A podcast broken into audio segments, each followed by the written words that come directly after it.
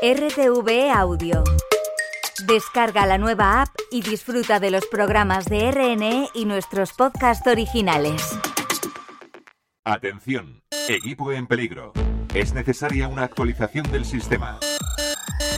Se ha encontrado una compatibilidad, la 5.0. Hola, ¿qué tal? Bienvenidos una semana más a 5.0, vuestro programa dedicado al mundo de Internet y de la tecnología. Clave correcta. Su equipo se actualizará a la versión más reciente, la 5.0. ¿Qué tal? ¿Cómo estáis? Espero que bien, ¿eh? Pensando ya en la lotería de Navidad del viernes y también en las Navidades que tenemos ahí a la vuelta de la esquina. Hay momento de juntarse con la familia y a lo mejor en la cena de Nochebuena te toca junto a alguien que no te apetece mucho. Bueno, yo no sé si harán cena de Navidad o cena de empresa en Silicon Valley, los grandes del sector, pero lo que estoy convencido es que si lo hacen, no van a poner juntos a Elon Musk y a Mark Zuckerberg, a dos de los grandes gurús de esto de la tecnología, los dueños respectivamente de Twitter, ahora X, y Meta ahora Facebook o antes Facebook.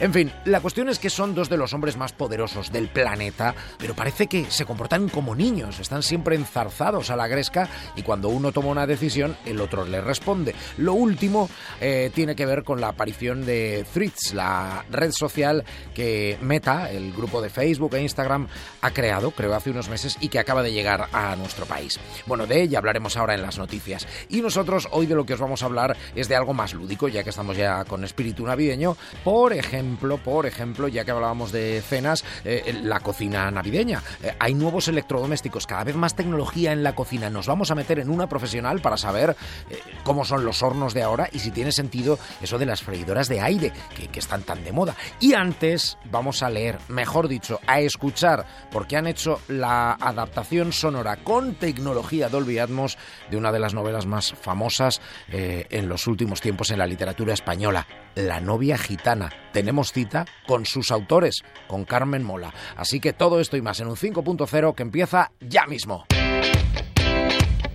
5.0 Internet y las nuevas tecnologías con Manu Martínez. Como siempre empezamos con el repaso a alguna de las noticias tecnológicas de los últimos días. Hola Javi Alonso, muy buenas. Hola Manu, muy buenas. Os lo avanzaba en el inicio del programa, después de bastante polémica por las normas europeas, ya está entre nosotros Threads, la red social creada por Meta para competir directamente con Twitter. Sí, desde hace solo unos días ya está operativa en nuestro país y ya son miles de usuarios los que están probándola. Lanzada por Meta, la empresa propietaria de Facebook, el pasado mes de julio, querían aprovechar las dudas que rodean Twitter por las decisiones que está tomando su propietario, Elon Musk. Su funcionamiento es muy parecido al de Twitter, con hilos de mensajes de corta duración. Aquí en España, los usuarios van a poder decidir si quieren crear una cuenta desde cero o vincularla directamente con Instagram.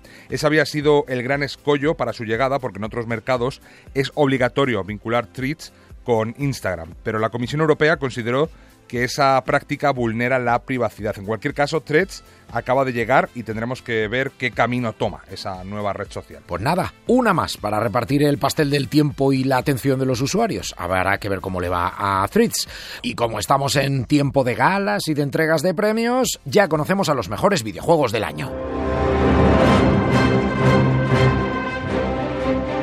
Así suena la música original de Baldur's Gate 3, eh, que ha sido reconocido como el mejor videojuego del año.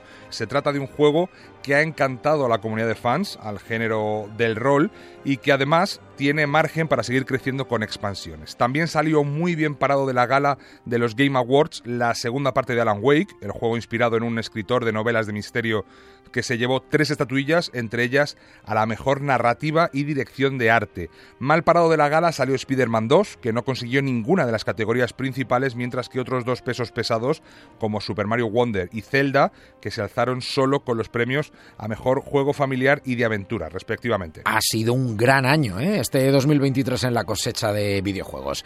Gracias, Javi. Hasta luego. Hasta luego, Manu. Creo que ya habría preferido otro tipo de despedida. Ya llego a casa, agota, con el tutú y todo. No escucha mi mensaje, pero cuando lo haga, no sé. Tampoco me ha gustado lo de esta noche. No me gusta esta situación, pero... Eso, por favor, Cintia, necesito hablar contigo. Un beso. Hola.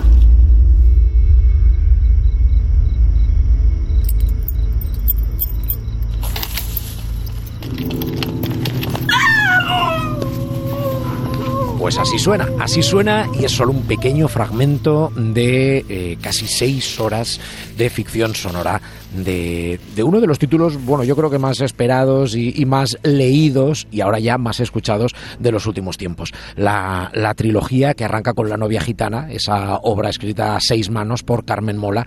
Estoy detrás de los tres señores que son Carmen Mola, así que estoy un poco nervioso, eh, pero también estoy bien acompañado. Estoy con, eh, con Ricardo, responsable de, de Dolby Atmos, que también han colaborado estrechamente con la adaptación y con el autor de la adaptación, porque una cosa es hacer una novela y otra convertirla en ficción, que esté hoy, que también nos acompaña hoy. Eh, lo primero de todo, gracias a todos, como somos muchos, no os saludo individualmente, eh, vaya, vaya en general.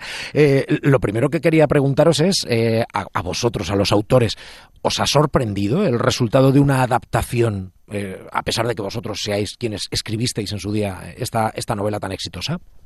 Claro, porque cuando tú lo escuchas, eh, realmente te estás poniendo en el papel del lector, ¿no? El lector que se iba imaginando todo lo que pasaba y eh, que es distinto al nuestro, que, es, que lo hemos hecho muchas veces, le hemos dado muchas vueltas, y entonces esta situación, e, este sonido tan, tan inmersivo, ¿no? Que la verdad a mí me ha resultado muy inquietante. Cuando un escritor crea una novela, supongo que cuenta con la complicidad del, del, lector, ¿no? De que nosotros nos imaginemos cosas. Eso hace que, que, sea todavía más poderoso. Pero aquí, aquí nos dan parte del trabajo hecho. ¿Creéis que es mejor, que es peor, que es diferente? Es diferente. Es verdad que nosotros tenemos un pacto con el lector, nosotros describimos la, escena y el lector se tiene que imaginar un montón de cosas. Aquí se tiene que imaginar algo también, desde luego, toda la parte visual, pero se le da el sonido. Es una experiencia muy chula, es muy diferente, pero realmente yo he tenido la sensación, está tan bien hecha esta adaptación, esta ficción sonora, que yo tengo como autor la sensación de que escribí la novela para que fuera escuchada, cosa que ignoraba cuando la estaba haciendo. Si alguien sabe hacer ficciones sonoras aquí en este país, eh, es esta casa, es Radio Nacional de España. Llevamos años haciéndolos, eh, Beni, Benigno Moreno y todo, y todo su equipo. Nosotros adaptamos normalmente eh, teo textos clásicos, mm, obras, no sé, La Casa de Bernarda Alba, por ejemplo, cosas así. Pero ¿cómo se adapta una novela tan contemporánea? ¿Qué trabajo hay de adaptación? Em, el truco, y lo repito muchísimas veces, es simplemente escuchar yo leo, pero escucho. A la vez que estoy leyendo, escucho, eh, ya sea leyendo las páginas del libro como escuchando el audiolibro. Y se trata de hacer un ejercicio muy bonito que es, en vez de ponerle imagen, le pongo la imagen e, intento averiguar o, buscar de qué manera puedo hacer sonar esa imagen, si lleva el sonido implícito o, o, algo todavía más complicado pero más gratificante que es ponerle sonidos a las emociones que transmiten. Por eso aquí cuando escuchabais y toda la novela te favorece esto porque además de estar muy bien escrita es una novela que tiene un montón de picos, de altos, de bajos, de sensaciones que para ponerle sonido es un auténtico caramelo, vamos. No vamos a hacer spoilers por si hay alguien en España. Creo que quedan uno o dos que no han leído la, novia gitana. Ya no sé si habrán llegado al, al, cierre de la trilogía, ¿eh? porque al final cuesta, ¿eh? requiere, requiere un poquito de, de esfuerzo.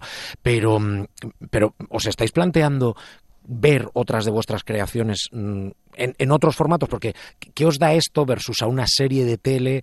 Bueno, yo creo que son mundos diferentes. Es decir, una, lo que te da la serie de televisión es una interpretación del, del libro, porque ahí de repente aparecen las caras de los actores, aparece la visión de un director, aparece como una lectura distinta a la del libro, que puede casar o no casar con, el, con la propia obra, pero yo creo que esto es más respetuoso con la novela. Creo que, creo que la sensación de la, en la ficción sonora tiene más que ver con las sensaciones que tiene el, lector eh, leyendo, leyendo la novela, pero expresada de otra manera, en lugar de a través de la, del texto y de, y de la literatura, digamos, es a través del sonido crear ese mundo de sensaciones, lo que estaba contando Teo antes, ¿no?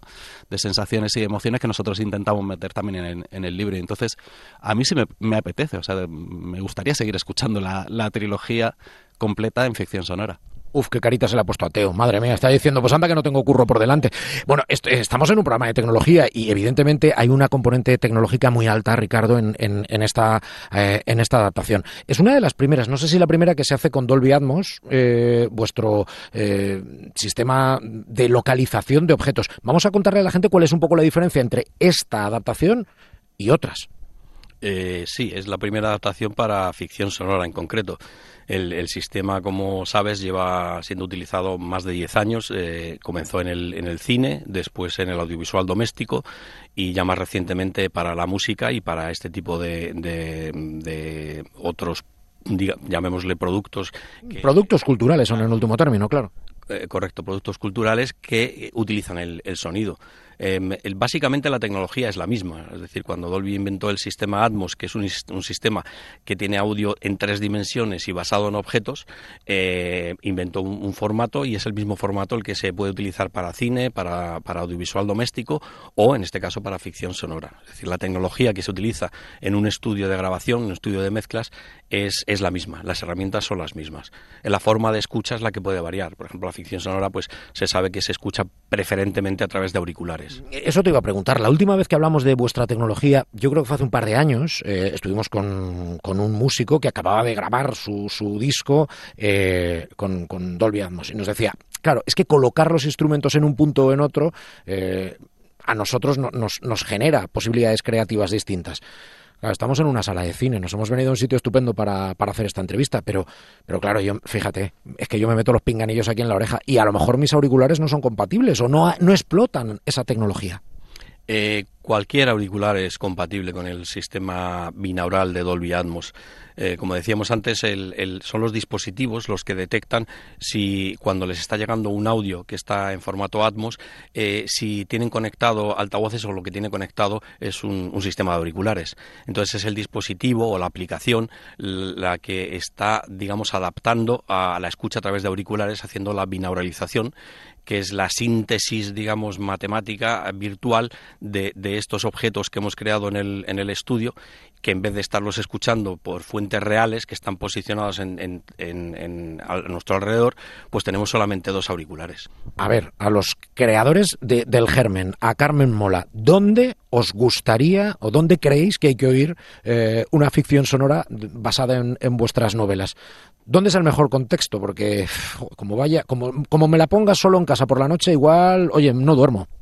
Eh, bueno, como la hemos escuchado nosotros, desde luego es eh, lo mejor en una sala como esta. Pero yo estoy seguro que la voy a escuchar, la voy a escuchar entera. En el gimnasio es difícil que a mí me pillen, pero, pero vamos, caminando por la calle, lo, eh, yo creo que me va a saber a gloria escuchar esto caminando por la calle, Teo, cuando uno diseña eh, esa adaptación, piensa en esto, eh, en dónde va a escucharlo el oyente, el receptor final. Para nosotros nos pasa ¿eh? en la radio. Siempre pensamos que a la gente hay que recordarle continuamente la hora que es, porque igual te están oyendo conduciendo, o a lo mejor te oyen en un podcast. No es lo mismo, ¿eh? No, y yo llevo, yo mm, dejé de luchar contra esto hace unos cuantos años cuando ya decidí que todo lo que hiciera iba a ir destinado a ser escuchado en auriculares porque no es lo mismo escucharlo en el coche, no es lo mismo escucharlo en, un eh, dispositivo casero, un altavoz inteligente, porque no se disfruta eh, la parte o, el trabajo binaural en este caso, pues, ya que no todos tenemos una instalación así en casa ni tenemos un estudio, pero sí escucharla sobre todo con, auriculares, porque es lo que te va a permitir vivir eh, la experiencia más cercana a lo que sería el Dolby Atmos real, ¿no? y, no lo entiendo así. Yo con auriculares lugar tranquilo donde me pueda distraer poco y disfrutar de la experiencia inmersiva, claro. A lo mejor tenemos que educarnos, ¿no? A escuchar los audiolibros o las ficciones sonoras eh, como cuando nos sentamos a leer un libro. Eh, ¿Estáis con algo nuevo? Eh, ¿En qué estáis pensando? Porque me imagino que un escritor no deja de maquinar. no, no deja de maquinar. estamos, hemos sacado hace muy poquito una novela nueva, pero aún así estamos ya escribiendo la siguiente, que no sé si lo podemos contar. ¿Podemos contar que, en qué estamos? Sí, lo podemos contar. Hemos vuelto, volvemos al mundo de Elena Blanco, a, a la trilogía que ya va por la, la, quinta entrega, a pesar de ser una trilogía.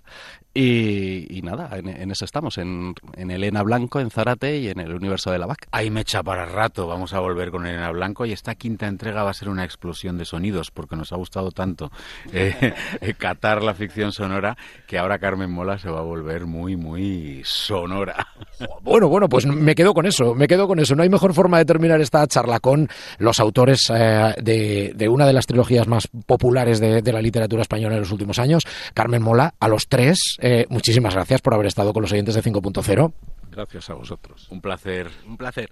A Teo, a seguir haciendo ficción sonora, que es el género que quienes lo hemos probado alguna vez nos encanta. Ahí seguiremos. Muchas gracias y saludos a todos. Y Ricardo, muchas gracias también por haber estado con nosotros. Gracias a vosotros. 5.0 La tecnología para todos. Vosotros no lo podéis oler, pero yo sí, mm, y huele muy bien. Nos hemos venido a una cocina porque en las próximas semanas vais a pasar seguro, como yo, muchas horas en la cocina, eh, preparando las comidas de Navidad, así que hoy queríamos hablar de cocina y tecnología. Y estamos muy bien acompañados. Estamos con Alfonso Castellano, chef. Eh, ¿Qué tal? Lo primero de todo, muchísimas gracias por abrirnos la, la puerta de vuestra casa. Hola, muy buenas, encantado de que vengáis.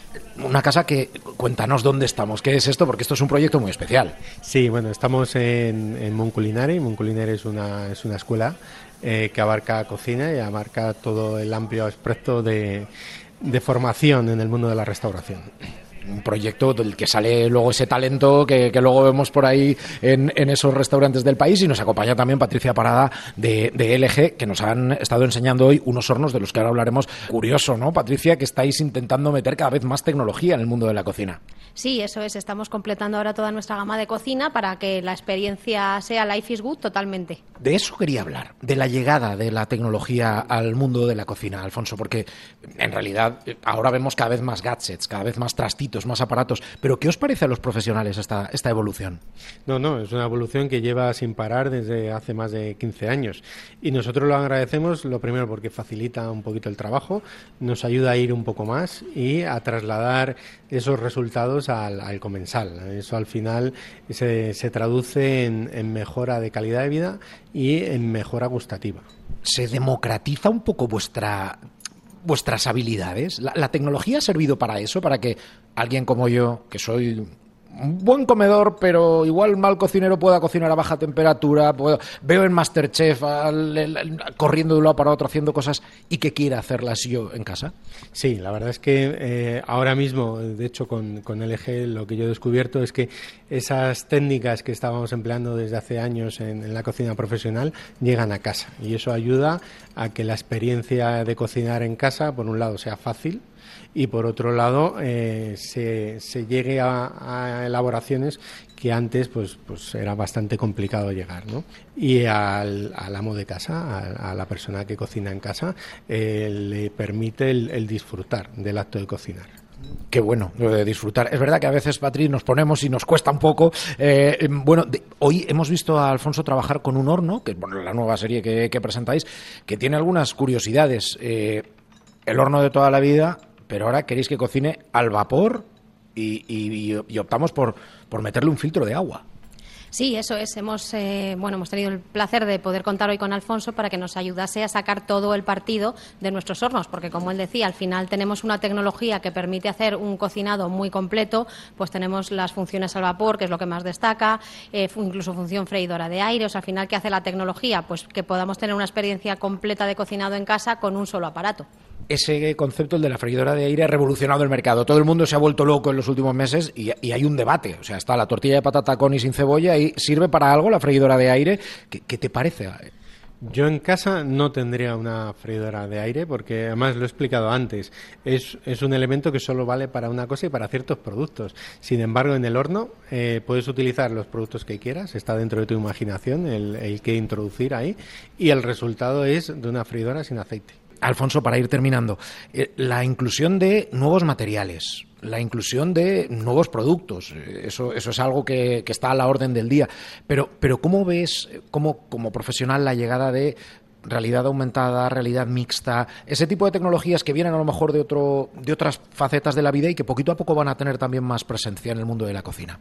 Eh, yo creo que, hay que recibirlo como es, es una apertura a cosas futuras que te permite hacer, eh, abrir tu imaginación y, empezar a proyectar eso que recibes, poderlo proyectar con cosas nuevas todavía hay que dar un paso más, porque creo que este horno se puede manejar en remoto, pero lo que puedo hacer es encenderlo. No, sé si, si falta un pasito más de cosas que se puedan hacer con las aplicaciones y, y vuestro concepto de hogar conectado.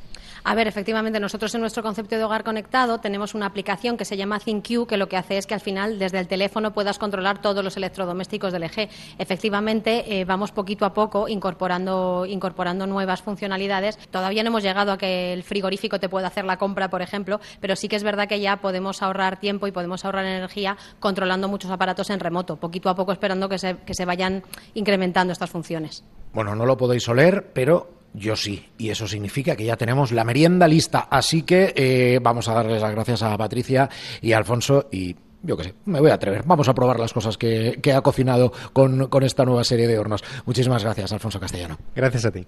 Patricia, muchas gracias. Muchísimas gracias a ti también.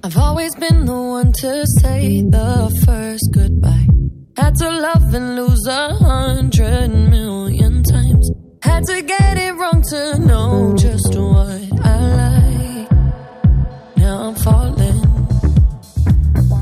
Pues no tenemos tiempo para más, hay que ir echando el cierre a la versión 5.0 por esta semana. Si os ha gustado, prometemos volver la semana que viene con más cosas. Hablaremos seguramente de inteligencia artificial y de las que pueden ser las tecnologías de 2024. Será en nuestro último programa de 2023. Aunque haya vacaciones, nosotros seguimos aquí al pie del cañón. Un saludo de Manu Martínez, ya sabéis que podéis escuchar este y el resto de nuestros programas en RTV Audio. Y lo dicho, hasta la semana que viene y feliz Navidad.